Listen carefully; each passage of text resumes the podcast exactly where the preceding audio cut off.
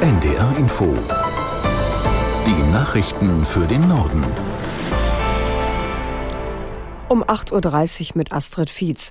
Nach der Zusage Israels, dauerhafte Hilfslieferungen von Ägypten aus in den Gazastreifen zuzulassen, ist noch unklar, wann die ersten Lkw das Palästinensergebiet erreichen. Nach einem Besuch von US-Präsident Biden hatte Israel zugesagt, die Transporte nicht zu behindern.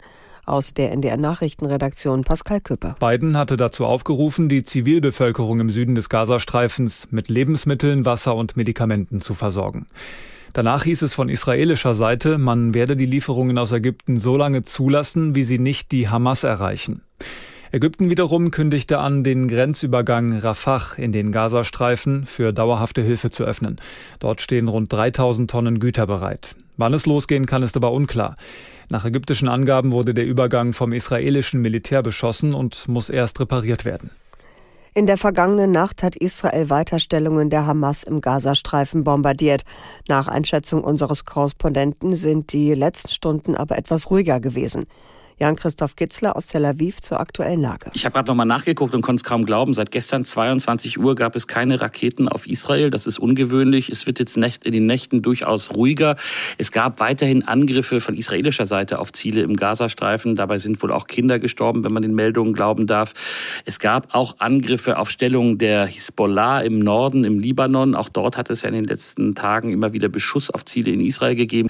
Ich war gestern im Grenzgebiet zum Gazastreifen. Da konnte man sehen, wie wirklich ganz große Truppenverbände zusammengezogen werden. Da feuert auch die Artillerie immer schon ab auf Ziele im Gazastreifen. Also ich glaube, dass die Bodenoffensive wirklich kommt. Da ist alles vorbereitet in den nächsten Tagen. Man wollte, glaube ich, jetzt das Fenster der Diplomatie für Verhandlungen noch ein bisschen nutzen. In Deutschland hat der Antisemitismus nach Einschätzung der innenpolitischen Sprecherin der Grünen Kador eine neue Dimension erreicht. Wenn wieder Davidstern an Haustüren geschmiert würden, erinnere sie das an sehr finstere Zeiten, sagte Kador im Morgenmagazin von ARD und ZDF. Dabei dürften nicht nur Muslime beschuldigt werden, die ganze Gesellschaft sei gefragt. Wir verdrängen es zum Teil auch in unserer Debatte. Wir führen zum Teil auch Entlastungsdebatten. Wir sagen, dann ist es der importierte Antisemitismus. Wir haben eigentlich ja gar nichts damit zu tun. Ich glaube, wir brauchen eine schonungslose Selbstreflexion mit dem Thema und auch wie wir damit umgehen. Es reicht natürlich nicht nur, das zu benennen oder jetzt endlich auch mal Verbote auszusprechen. Übrigens hat auch Telegram äh, bestimmte Kanäle gesperrt. Das ist auch, glaube ich, ein wichtiges Mittel. Aber was wir stärker machen müssen, ist uns zu fragen, okay, was bedeutet das konkret? Müssen wir mehr Geld in die Hand nehmen? um systematisch, strukturell nicht nur kleine Projekte zu finanzieren, die Antisemitismus bekämpfen wollen, sondern strukturell fördern müssen, Demokratiebildung, Antisemitismustrainings und so weiter die innenpolitische Sprecherin der Grünen Kador. Bundeskanzler Scholz gibt heute eine Regierungserklärung zum nächste Woche anstehenden Gipfel der EU-Staats- und Regierungschefs ab. Im Zentrum dürfte erneut die Krise im Nahen Osten stehen. Im Anschluss an die Regierungserklärung ist eine etwa einstündige Aussprache geplant. Aus Berlin Kai Clement. Scholz ist erst gestern von seinen Besuchen in Israel und Ägypten zurückgekehrt und hat sich dann direkt mit dem sogenannten Sicherheitskabinett beraten. Kairo und Berlin eine das Ziel, einen Flächenbrand im Nahen Osten zu verhindern, so Scholz zu der Krise. Krisendiplomatie. Gestern hat die Bundesregierung bekannt gegeben, dass unter den Opfern eine einstellige Zahl getöteter Deutscher sei. Unter den Geiseln im Gazastreifen sind demnach acht deutsche Staatsbürger. Vorgestern hatten sich die Staats- und Regierungschefs der EU bereits zu einem Sondergipfel zu Israel zusammengeschaltet. Auf ihrer vorläufigen Tagesordnung für kommende Woche steht auch die Ukraine, ein Krieg, der angesichts der jüngsten Entwicklungen in den Hintergrund zu geraten droht. In Luxemburg beraten heute die EU-Innenministerinnen und Minister über die gemeinsame Migrationspolitik. Dabei soll es auch um grenzüberschreitende Kriminalität gehen.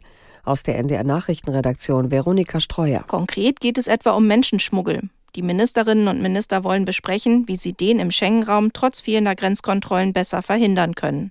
Anfang der Woche hatte Bundesinnenministerin Faeser feste Kontrollen an den Grenzen zu Polen, Tschechien und der Schweiz bei der EU-Kommission angemeldet.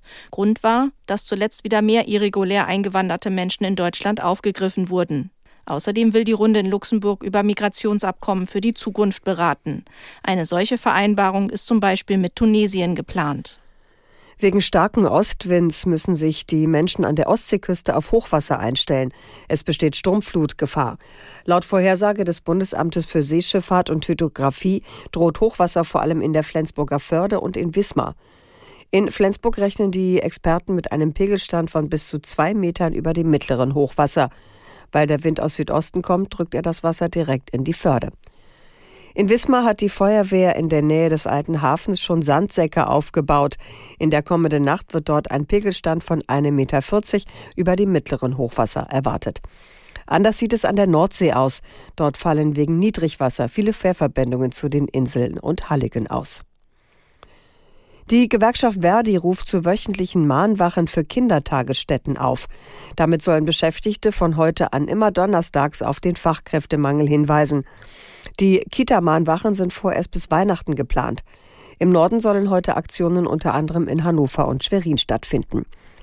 Laut Verdi fehlen in den Kitas mehrere Zehntausend Erzieherinnen und Erzieher.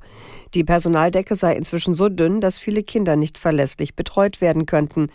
Die frühkindliche Bildung verschlechtere sich dadurch erheblich. Das waren die Nachrichten.